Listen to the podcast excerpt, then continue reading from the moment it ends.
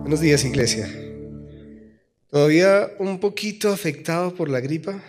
¿Se nota? No piense que mi voz es así. Si usted no me conoce, yo hablo no así como Carlitos, normal, pero han venido unas gripas estos días y, casi todos ustedes estaban con gripa y yo los saludo a casi todos, entonces casi todos me, pegaron la gripa. Así que no le ponga tanto cuidado a mi nariz, sino más bien a mi voz. ¿Les parece? Oramos para que el Señor nos hable hoy. Quiero saludar a aquellos que vienen por primera vez a este lugar. Me gustaría saber quiénes vienen por primera vez. Bienvenida, ¿alguien más? Bienvenidos, bienvenidos. ¿Por qué no les damos un fuerte aplauso? Era solo para eso.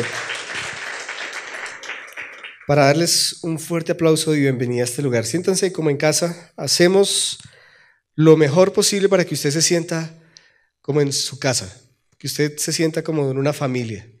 Así que trataré al final de correr después de que terminemos la enseñanza para poderlo saludar. Así que espéreme al final. Hoy quiero que hablemos y bueno, saludar a todos los que nos ven también desde sus casas. Pero hace algunos días habíamos hablado acerca de cómo levantarnos después de una caída. ¿Recuerdan? Y hace ocho días estuvimos hablando de que una caída puede ser cuando tomamos una mala decisión. Y hablábamos de que Muchas veces hemos tomado malas decisiones y que nos hemos equivocado. Pues hoy quiero que hablemos de algo que también dijimos cuando hablábamos de que era una caída y es cuando cometemos un error. ¿Cuántos han cometido aquí errores en su vida? ¿Se han equivocado? ¿Sí? Hay gente que codea al otro. Sí, usted es mi error. Sí, usted, yo no voy estar aquí con usted. Pero todos nos hemos equivocado de alguna manera. Hemos tomado una mala decisión, hemos fallado en algo que Dios nos había pedido. Y hoy quiero que hablemos sobre cómo no caer en el error. Es, entendible que mientras que estemos aquí en la tierra, vamos a, tener muchas situaciones difíciles, incertidumbres, dudas, y, y vamos a equivocarnos, pero la Biblia nos da muchas herramientas para no caer una y otra vez en el mismo error, no seguirla embarrando una y otra vez en lo mismo. Y aprender de nuestros errores no es cosa fácil. Alguien dijo que aprendemos más de nuestros errores que de nuestros aciertos, ¿cierto? Y yo creo eso también. También, qué difícil es aceptar nuestras debilidades. Y si tú no ves tus propias debilidades, quizás alguien sí las va a ver y te las va a decir. Es más, Dios inventó una profesión, ¿sabía? Para, con especialización y maestría para enseñarle a uno sus errores. Y le puso esposa a ese título, pero ellas son expertas en decirnos nuestros errores y nosotros también a ellas, ¿cierto? Ay, las mujeres ahí sí se quedaron calladitas, ¿sí? Ninguna alegó, ahí sí como en la casa, ¿no? Pero necesitamos aprender a ver nuestras debilidades, nuestros errores. Y sabe que muchas veces nosotros nos comportamos como niños, como cuando uno encuentra al niño que se comió el chocolate, lleno de chocolate toda la boca y te comiste ese chocolate, ¿cierto? Y el niño dice, no, no, no, yo no fui con toda la boca así chorreando aquí la gota. Me dice, te había dicho que no. Entonces primero empieza a justificarse, no, es que, es que tú me dijiste, no, yo no te dije nada, ¿cierto? Empieza a dar razones inverosímiles y luego viene el llanto por el castigo, por la mentira, por la desobediencia. Eso nos pasa a nosotros. Y hay una frase que me gusta mucho que dice, Detrás de la incapacidad de reconocer un error hay orgullo y mucha dureza de corazón que inevitablemente nos llevarán a la caída. Y no sé si usted ha leído el versículo que dice más o menos eso en Proverbios 16, 18. Dice, el orgullo va delante de la destrucción y la arrogancia antes de la caída. Así que, si usted quiere ponerle un título a esta enseñanza, es cómo no caer en el error. Y quiero que comencemos hablando de un error que encontramos en la Biblia de Josué. No sé si usted recuerda a Josué. La Biblia nos habla que Josué, después de que Moisés liberó al pueblo y todo esto, ¿recuerda de Egipto? Él delegó y el liderazgo de Moisés pasó luego a su sucesor que fue Josué. Y era un chico increíble, miren, era un chico que siempre estaba en la presencia de Dios. La Biblia nos dice que Moisés duraba horas hablando cara a cara con el Señor en el tabernáculo y uno ve a Josué postrado, arrodillado en la puerta del tabernáculo, escuchando esas conversaciones con Dios. Y buscando la presencia de Dios. Él todavía no tenía ese privilegio de, de, estar delante de la presencia de Dios como Moisés, pero ahí estaba. Y a través de la historia de Josué vemos un hombre que tenía un corazón increíble, un corazón de servicio, un corazón de santidad, un corazón de buscar a Dios, así como usted lo está haciendo también. Pero Josué cometió un error y lo vamos a ver el día de hoy. En la Biblia Dios le había dado instrucciones al pueblo de Israel, recuerdan la nación, y encontramos la historia de un error anunciado. ¿Cuántos leyeron la crónica de, o la novela de Gabriel García Márquez, Crónica de una historia anunciada? Eso de una muerte anunciada, perdón. Eso mismo le pasó a Josué. Él salió con esa misma novela. Pero en Éxodo 23 el Señor les había dicho al pueblo de Israel que no hicieran tratos o alianzas con otras naciones. Y hoy vamos a estar mirando mucho la Biblia, porque quiero que usted entienda la historia y nos toca ir allá a la Biblia. Éxodo 23, 25 dice, sirve solamente al Señor, tu Dios. Si lo haces, yo te bendeciré con alimento y agua. ¿Usted cree eso también para usted? Por eso voy a tomar agua porque, para aplicar la palabra de una vez. Y te protegeré de enfermedades. Mire hasta lo que hace Dios cuando usted le sirve a Él, cuando usted se dedica solo a Él. No habrá en tu tierra ninguna mujer que pierda su embarazo o que sea estéril. Te haré una vida larga y plena. Enviaré mi terror delante de ti y sembraré pánico entre todos los pueblos de las tierras que invadas. Haré que todos tus enemigos den vuelta y salgan corriendo. Mandaré terror delante de ti para expulsar a los heveos, a los cananeos, a los hititas, pero no los expulsaré a todos en un solo año porque la tierra quedaría desierta y los animales salvajes se multiplicarían y serían una amenaza para ti. Ve que Dios a veces nos deja los problemas, las situaciones difíciles. Dios tenía un propósito con no expulsar todavía a todos los enemigos, porque él sabía que entonces las bestias salvajes venían y los mataban. Dios sabe cómo hace todas las cosas a su tiempo. A veces uno quisiera que ya no hubiera ningún problema. Los expulsaré, como dice el Señor, poco a poco hasta que tu población aumente lo suficiente para tomar la posesión de la tierra. A veces no estamos completamente preparados para tomar todo lo que Dios quiere, poco a poco. Y estableceré los límites de tu territorio desde el Mar Rojo hasta el Mar Mediterráneo. Por ahí queda Irán, Irak, todas esas. Y desde el desierto hasta el oriente está el Éufrates. Entregaré en tus manos a los pueblos que ahora viven en esta tierra y tú los expulsarás de tu paso. Pero mire lo que dice el versículo 32. No hagas tratados con ellos, ni con sus dioses. Ninguno de ellos deberás vivir en tu tierra, porque te harán pecar contra mí. Si sirves a sus dioses, quedarás apresado en la trampa de la idolatría. Y luego más adelante, cuando uno sigue mirando la historia, uno va, estamos ahorita leyendo aquí Éxodo, vamos a Deuteronomio, que es el siguiente libro, y vemos que Dios sigue repitiendo lo mismo. De hecho, Dios fue siempre muy insistente con el tema. Por eso en el capítulo 7 de Deuteronomio dice, cuando el Señor tu Dios te lleve dentro de la tierra donde estás a punto de entrar y que vas a poseer, Él te abrirá camino. Qué lindo que es Dios quien abre camino, ¿no? A veces uno quiere ir abriéndole camino a Dios. Señor, yo lo hago, yo voy primero y sígueme. No, es el Señor el que va disponiendo las cosas, es el Señor quien trae las cosas, es el Señor quien da las cosas. Y dice, y les daré camino o daré paso a muchas naciones, los hititas, les volvió a recordar, los jereceos, los amorreos, los cananeos, los fereceos, los hebeos, los jebuseos y todas esas enfermedades. Dice, esas siete naciones son más fuertes y numerosas que tú.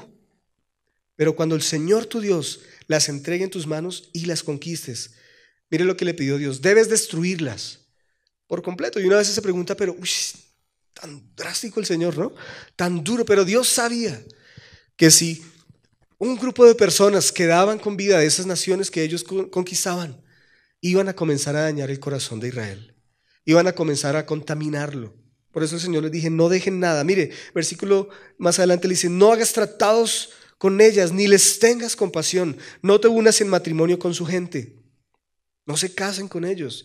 No permitas que tus hijas ni tus hijos se casen con los hijos o las hijas de esas naciones. Y aquí está la razón, porque ellos harán que tus hijos y tus hijas se aparten de mí para rendir culto a otros dioses. Entonces el enojo del Señor arderá contra ti y pronto te destruirá Lo que tienes que hacer es destruir sus altares paganos, hacer pedazos sus columnas sagradas, derribar sus postes dedicados a la diosa Acera y quemar sus ídolos. Pues tú eres un pueblo santo porque perteneces al Señor tu Dios. De todos los pueblos de la tierra, el Señor te eligió a ti para que seas su tesoro especial. Y Dios ha hecho eso mismo con nosotros.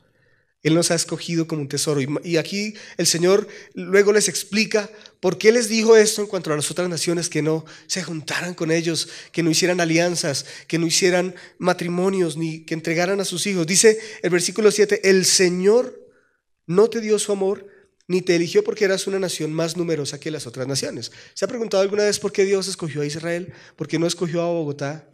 A Colombia, perdón. ¿Por qué no nos escogió a nosotros? Mire, el Señor dice, porque Todas las naciones eran grandes, pero tú eres la más pequeña de todas. Más bien fue sencillamente porque el Señor te ama y estaba cumpliendo el juramento que le había hecho a sus antepasados. Por eso te rescató con mano poderosa de la esclavitud, de la mano opresiva del faraón, de Egipto. Y aquí vemos nuevamente lo que el Señor les ordenaba. No hagan alianzas. Y para nosotros también es lo mismo, nada de pactos. Nada de alianzas, noviazgos. Hoy todavía nos pregunta mucho a mi esposa, ay, ¿será que este es, me conviene?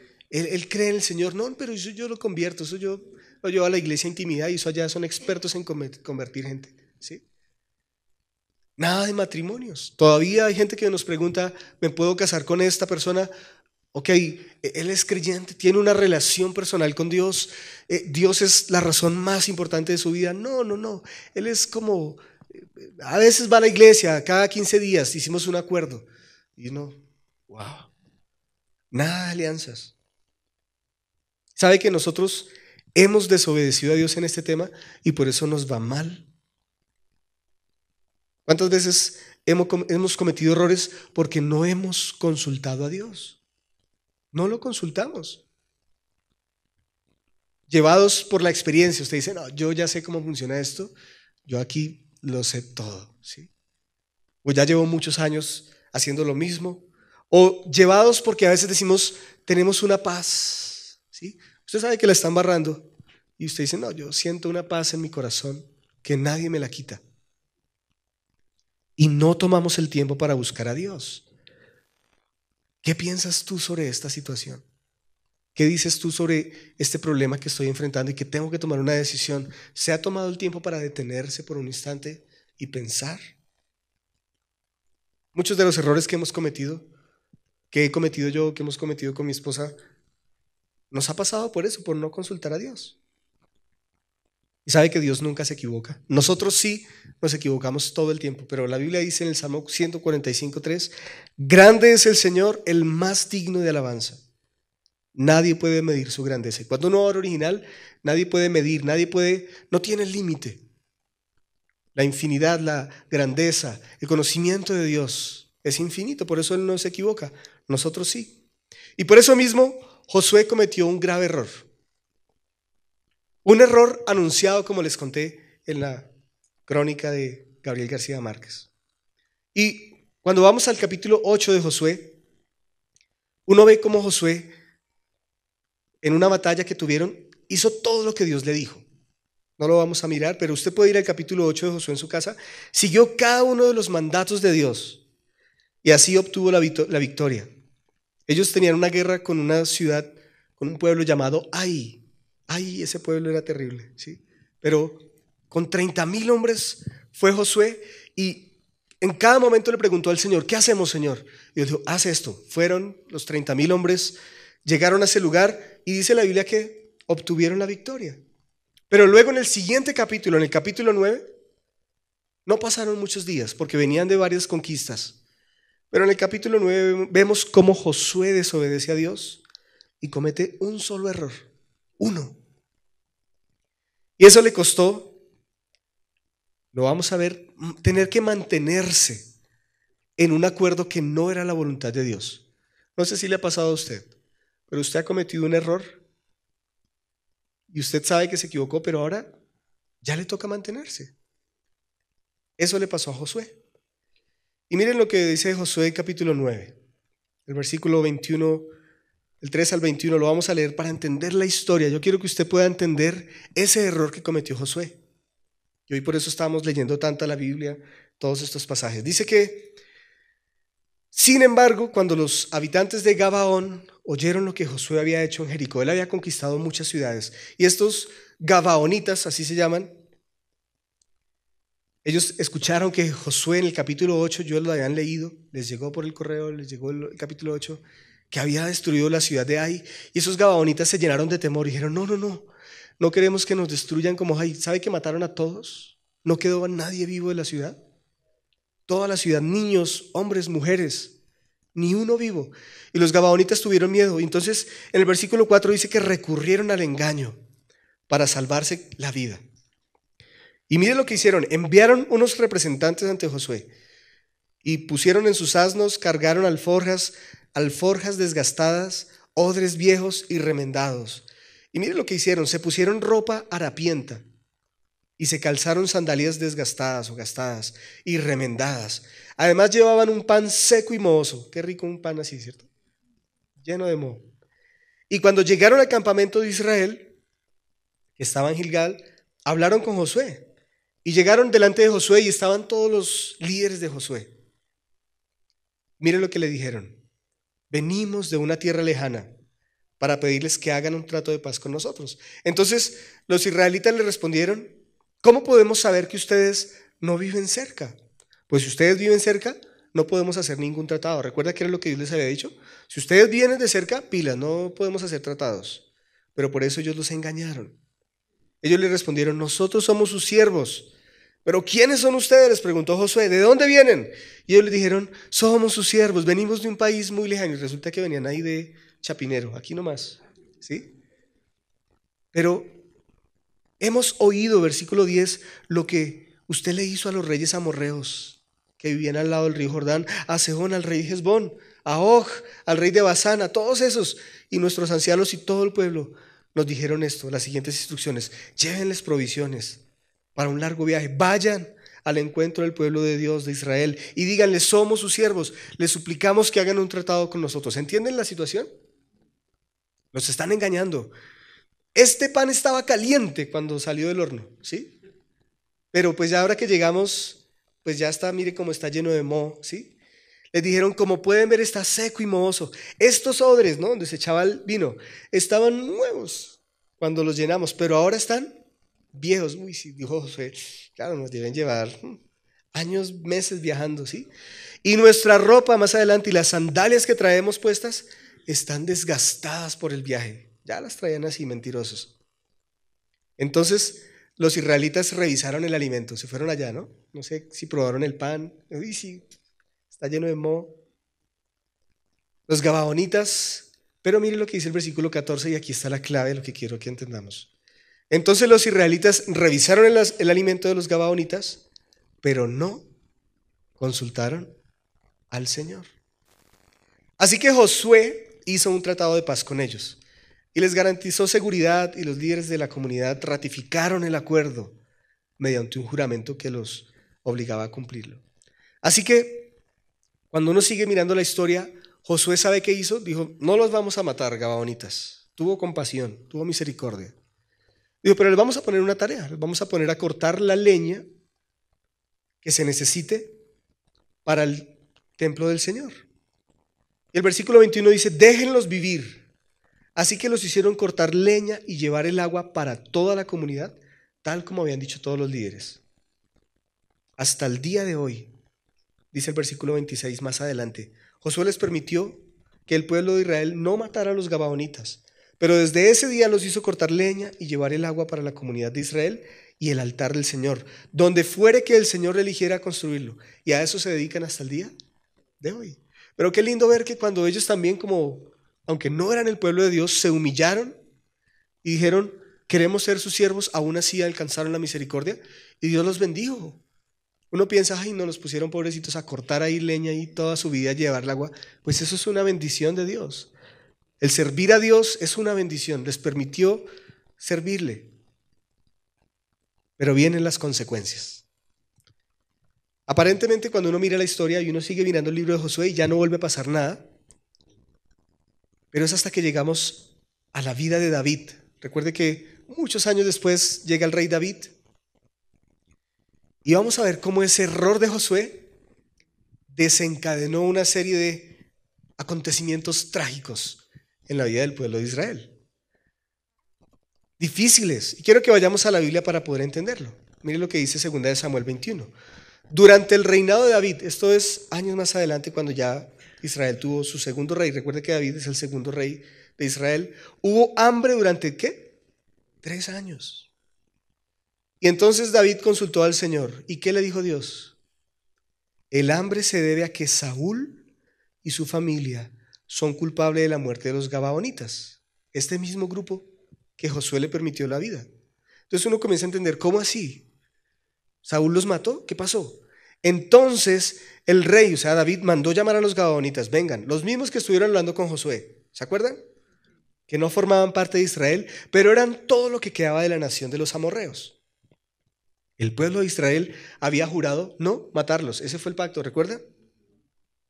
Pero Saúl, en su celo por Israel y por Judá, trató de, de exterminarlos. O sea, Saúl cuando fue rey, él dijo, no, yo voy a matar a todos esos amorreos y los exterminó. Quedaron muy pocos, que son estos que David mandó llamar.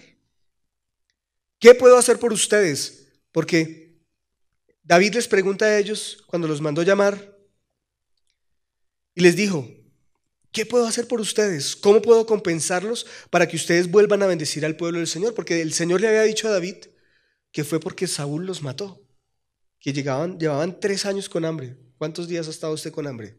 ¿O cuántas horas? Ha estado usted con hambre. Ahora, tres años. ¿Sí? ¿Qué puedo hacer? Entonces, ellos le dijeron, bueno, el dinero no puede resolver este asunto entre nosotros. Uno diría, no, pues saque ahí la chequera al, al cajero, ¿cierto? Y le contestaron los gabaonitas, tampoco podemos exigir la vida de cualquier persona de Israel. De pronto hubieran dicho, bueno, entonces le matamos a usted, rey David, y ya, que quede saldada la deuda. Pues no. ¿Qué puedo hacer entonces? Les dijo David. Solo díganme y yo lo haré. Y mire lo que le respondieron. Fue Saúl quien planeó destruirnos para impedir que tengamos un lugar en el territorio. Así que entréguenos siete hijos de Saúl y los ejecutaremos delante del Señor en Gabaón. Mire lo que dijo el rey. Muy bien, así lo haré. Debido al juramento que David y Jonatán habían hecho delante del Señor, el rey le perdonó la vida a Mefiboset, hijo de Jonatán, nieto de Saúl. Sin embargo, les entregó dos hijos de Saúl, Armoni y Mefiboset. Qué lindos nombres para sus hijos, mire. Cuya madre fue Rispa, la hija de Ajá. Y también les entregó cinco de los hijos de la hija de Saúl, Meraf, la esposa de Adriel, hijo de Barsalí, de Mejola. Los hombres de Gabaón los ejecutaron. Miren, mataron a los siete en el monte del Señor. Los siete murieron juntos al comienzo de la cosecha. Y cuando uno mira más adelante en la historia dice, luego el rey, o sea David, ordenó que enterraran los huesos en la tumba de Cis, padre de Saúl, en la ciudad de Sela, en la tierra de Benjamín. Después de eso, Dios qué hizo? Que terminara el hambre en la tierra. Entonces conectemos las historias. Mucha Biblia, sí, mucho, mucha lectura. Alguien por ahí me dijo, ay, no es que uno va a la iglesia, pero que pongan a leer la Biblia. Entonces, ¿a qué venimos? ¿Sí?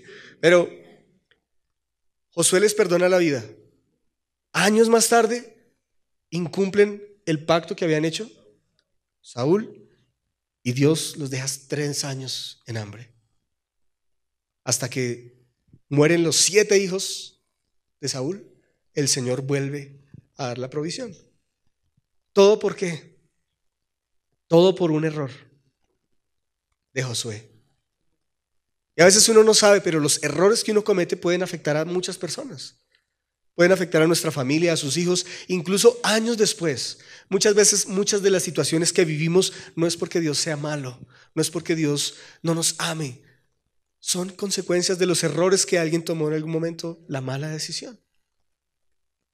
Y quiero que veamos aquí varias cosas importantes, que son principios que podemos comprender. Lo importante de mantener los pactos. Mire que aunque Dios, y que fue un error, perdón, de Josué hacer esa alianza con los Gabaonitas, Dios tomó muy en serio el compromiso de Josué con los Gabaonitas. Dios toma muy en serio cuando usted hace un compromiso. Cuando usted dice, yo me comprometo con esto. Hoy tenemos que firmar ciertos contratos, pero no debería ser. Cuando usted dice, yo me comprometo con esto, Dios espera que usted cumpla su palabra. Cuando usted dice, yo me comprometo contigo a amarte hasta que la muerte nos separe o hasta que la otra nos separe, hoy, ¿cierto? Usted dice, yo me comprometo contigo a estar hasta que la muerte nos separe o hasta que venga el Señor. Cuando usted dice, yo me comprometo a serte fiel como esposo, o yo me comprometo a ser el mejor hijo, yo me comprometo a responder en la universidad, en fin. Pero cuánto más cuando lo hacemos con Dios, que usted dice, Señor, yo me comprometo a servirte, yo me comprometo a dar mi vida para ti. ¿Sabe que Dios, para Él es muy importante esos compromisos? Pero también algo que podemos entender aquí es que la desobediencia, me decían a mí desde niño, la desobediencia trae consecuencias, ¿verdad? Sin embargo, vemos como el error de Josué de desobedecer a Dios, años más tarde fue una afrenta, un problema para todo el pueblo, por tres años. Siete hijos murieron, familias destruidas, llanto, tristeza, dolor. Todo eso viene cuando nosotros desobedecemos a Dios. Y a veces usted pronto no lo ve ahorita. Usted desobedece a Dios, está haciendo algo. Y dice, ah, no pasó nada. Yo sigo igualito, ¿sí? A mí no, me salió ningún grano ni nada, sigo igual. Más adelante, años más tarde, quizás no lo vea usted hoy, quizás sus hijos, quizás su generación, porque las promesas de Dios se cumplen también. Y toda maldición que vemos en la Biblia tiene un antes. O sea, ninguna maldición, ningún problema, ninguna cosa viene sin que haya habido una consecuencia. Antes, una causa, perdón.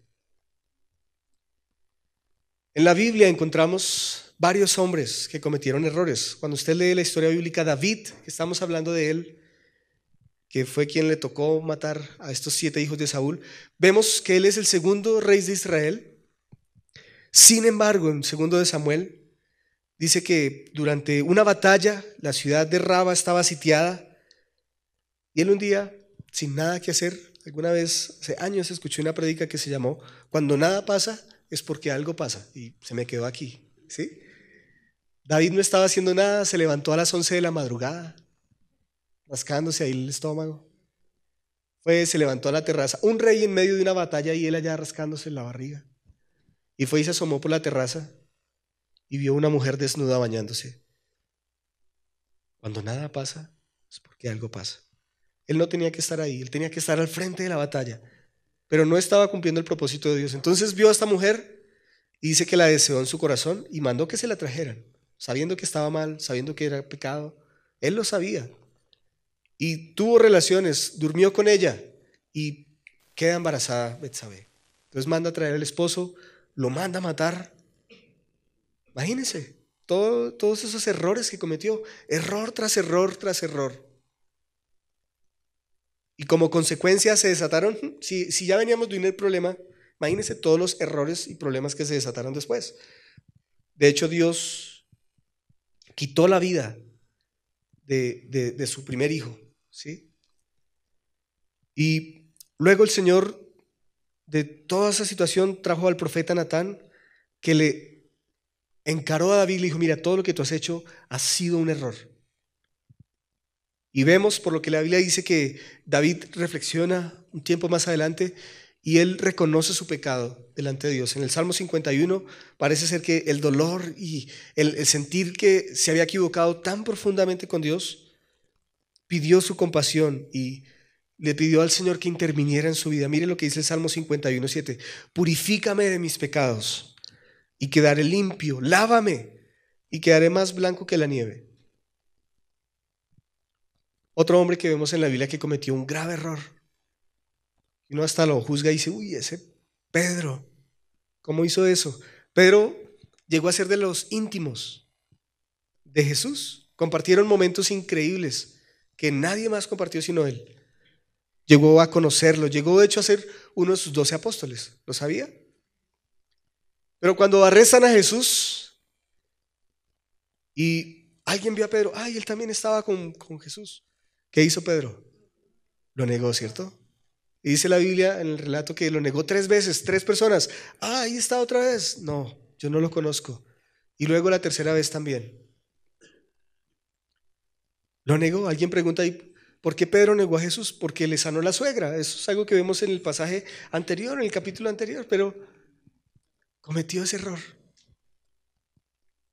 Se equivocó también. Pero qué lindo ver que después de la resurrección de Jesús, a uno de los que vemos en el escenario, a uno de los que vemos predicando la palabra en el mismo lugar donde antes lo negó, luego estaba parado frente a cinco mil personas. Ustedes mataron a Jesús y yo estaba ahí cuando ustedes lo mataron. Pero hoy les digo que Él es el Mesías, el Rey de Reyes y Señor de Señores. Y uno ve un Pedro totalmente diferente al que lo había negado días antes. Otro hombre que vemos que cometió un grave error en la Biblia fue Abraham. Hemos hablado de él mucho. Y dice la Biblia que Abraham nació en una ciudad llamada Ur y vivió con su papá y sus hermanos. Se casó con una mujer Sarai hasta que Dios lo llama y le dice, mira, deja toda tu tierra, tu parentela yo quiero hacer de ti una nación y te voy a dar un hijo, pero era un viejo, era un anciano, más viejo que yo. Y Dios le dice, te voy a dar un hijo. Y mire el error que cometió. Dios le dijo que le iba a dar un hijo, pero él en su afán se acostó, durmió con la criada, pensando que Dios, que esa sería la forma en que Dios le iba a dar su hijo. Y entonces Sarai, la esposa, es que las esposas también, le dice, el Señor no me ha permitido tener hijos, ve y acuéstate con mi sierva, y quizás yo pueda tener hijos por medio de ella. Y Abraham aceptó la propuesta de Sarai, ni corto ni perezoso, ¿no? Ay, sí, mi amor, claro, yo te, yo te obedezco en todo, mi amor. Yo hago lo que tú digas, ¿sí? Vaya a hacer lo contrario, ¿no? Porque, pero se equivocó. Todos esos hombres son contados como grandes hombres en la Biblia. De hecho, las más grandes porciones de la Biblia son casi que dedicadas a ellos, tres o dos. Pero cometieron grandes errores también. Pero ¿sabe que hubo algo especial que les permitió corregir el error? Y que les permitió ser restaurados. Y es que buscaron a Dios. Ellos buscaron nuevamente a Dios. Y al buscar a Dios, Dios restauró sus vidas. Al buscar a Dios, Él les levantó de su error, una vez más. Y por eso quiero que entendamos hoy qué es lo que nos lleva a nosotros al error. Hay un proceso para el error. Hay un uno, dos y tres para el error. Y lo que vemos en todas estas historias que hemos leído hoy es que no consultar a Dios es lo primero que nos lleva al error. Cuando tú no consultas a Dios, cuando tú no le preguntas a Dios, cuando tú no le no te tomas el tiempo para preguntarle, Señor, mira, voy a tomar esta decisión. Es una decisión importante. ¿Qué debo hacer? Es una decisión trascendental para mi vida. ¿Tú estás de acuerdo? ¿Qué piensas tú, Señor? ¿Qué piensas? ¿Qué dices tú a través de tu palabra? Si nosotros dedicáramos más tiempo para buscar a Dios, dedicaríamos menos tiempo para solucionar nuestros errores, nuestros fracasos, nuestras lágrimas, todo nuestro dolor. Pero también en segundo lugar, ¿qué nos lleva al error? El orgullo. ¿Cuántos orgullosos pueden levantar hoy su mano aquí? Ah, La mitad sigue siendo orgulloso. Y yo no soy orgulloso gracias a mí. Yo ahí me mantengo. El orgullo.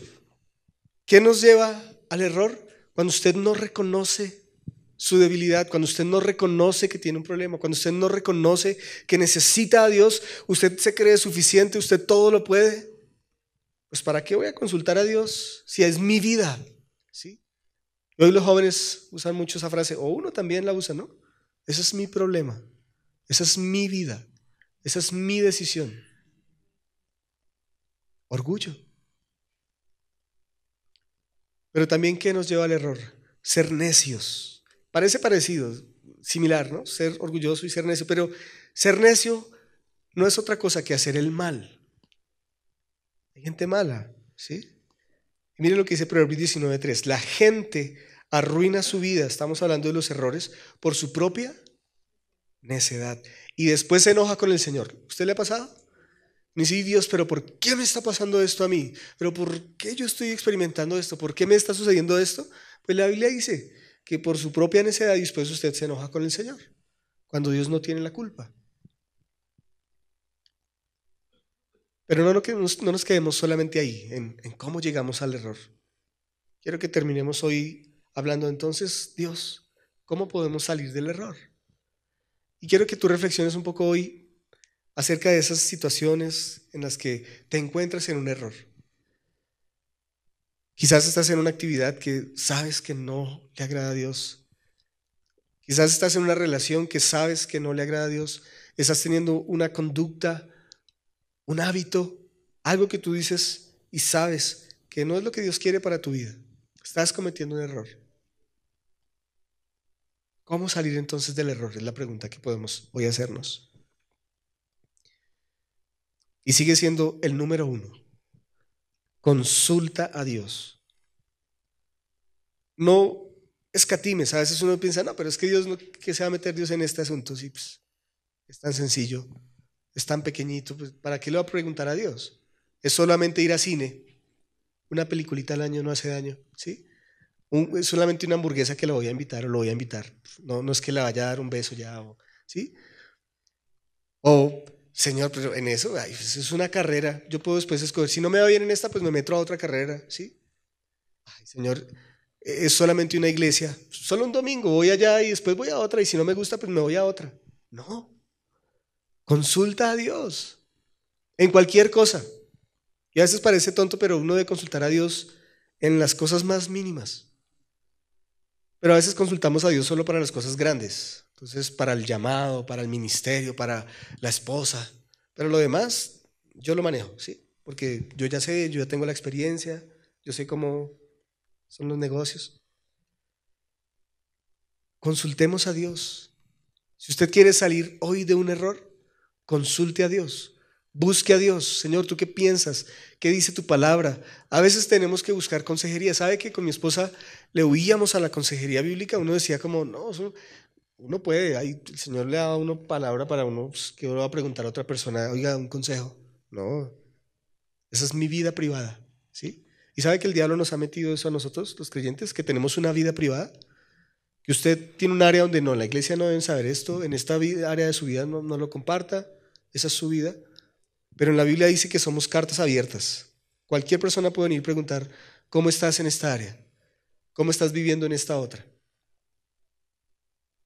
Consulta a Dios en todas las áreas de tu vida. ¿Cómo salir del error? En segundo lugar, busca agradar a Dios antes que a los demás. Y uno a veces lucha mucho con eso, ¿no? Uno quiere como estar en, como tener a todo el mundo feliz. No sé a usted le pasa, a mí es una lucha que yo tengo. Yo quiero que todo el mundo esté tranquilo, bien, feliz.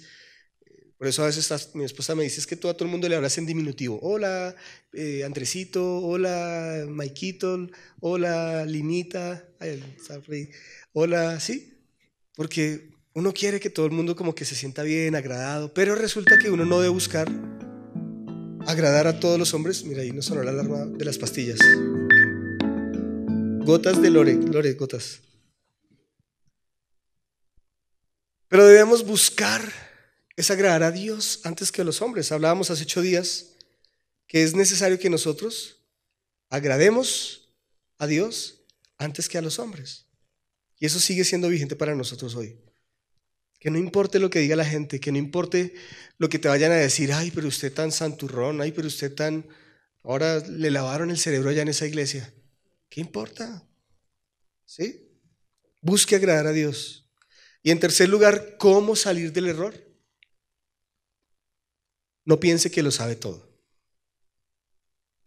En Romanos 12, 16, al final, dice, bueno, el versículo dice, vivan en armonía unos con otros, no sean tan orgullosos de lo que estamos hablando como para no disfrutar de la compañía de la gente común. Y no piensen que lo saben todo.